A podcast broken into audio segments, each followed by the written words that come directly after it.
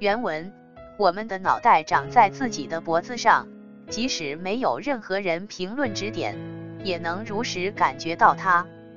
如果不摇摇头试试，或不用力捏它几下就觉得靠不住，产生怀疑的话，这就是遏制。现在我们精神正常，头脑清醒，对本身的存在能自我感觉到，即使是在梦中，并不需要什么指点，也能十分清醒地承认现实自我的存在。如果想要通过客观指点来证实目前处我是现实存在，还是处在梦幻之中，那就说明你自己本人已深深陷入迷惑的思想矛盾之中。这时，无论怎样去感触它，也未必能够做出正确的判断。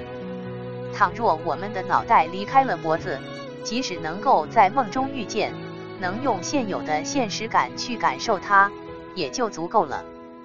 对他说三道四，乱加指点，纯粹是一种思想游戏。在应该恐怖的时候发生恐怖，在应该安心的境遇中表现安心，这都是真实的自然。企图把安心弄成恐怖导致厌世观，或把恐怖当成安心以求获得乐天，这都是思想矛盾。注意，这种心理活动是通过周围的刺激自然发生的。精神紧张也只有遇到相关境遇才能发生。如果爬到树梢，精神就要紧张；但如果想用床上翻身的办法造成思想紧张，那是一种无用的努力。当要高高举起一桶水的时候，就必须立即适当的鼓足丹田的气力。但如果想要经常保持丹田的气力，那也是一种徒劳的辛苦。这也绝不是一种自由操纵就能做到的活动。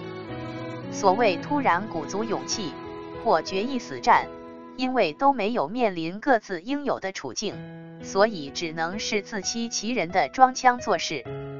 这种人在平安无事的时候，虽然自己在那里得意洋洋，因为思想矛盾的缘故，倘若碰到什么情况，必然就会怯懦起来。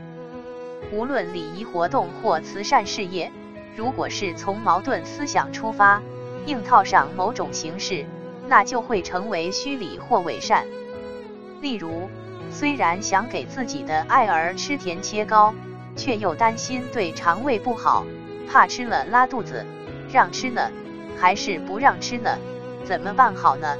这样的犹豫，才是家长对子女的一种真正的爱。与此相反，例如送给贫民金钱，属于慈善事业。虽然感到惋惜，但是作为义务，也就不得已而为之了。像这种思想，便是一种伪善，是自己想尽点义务的利己主义思想，并不是出自肺腑的慈善心。强迫观念是怎样由这种思想矛盾引起，怎样发展起来，造成进退维谷的状态？有关这些情况，你在下章加以说明。正是上海心理咨询网，本能的事情是无需思想的，动用头脑必然造成困惑，如睡眠、说话、看人、想就不会了。恐惧时恐惧，开心时开心，抑郁时抑郁，都是合理的。而试图把恐惧变为安心，把抑郁变为平静，都是思想矛盾。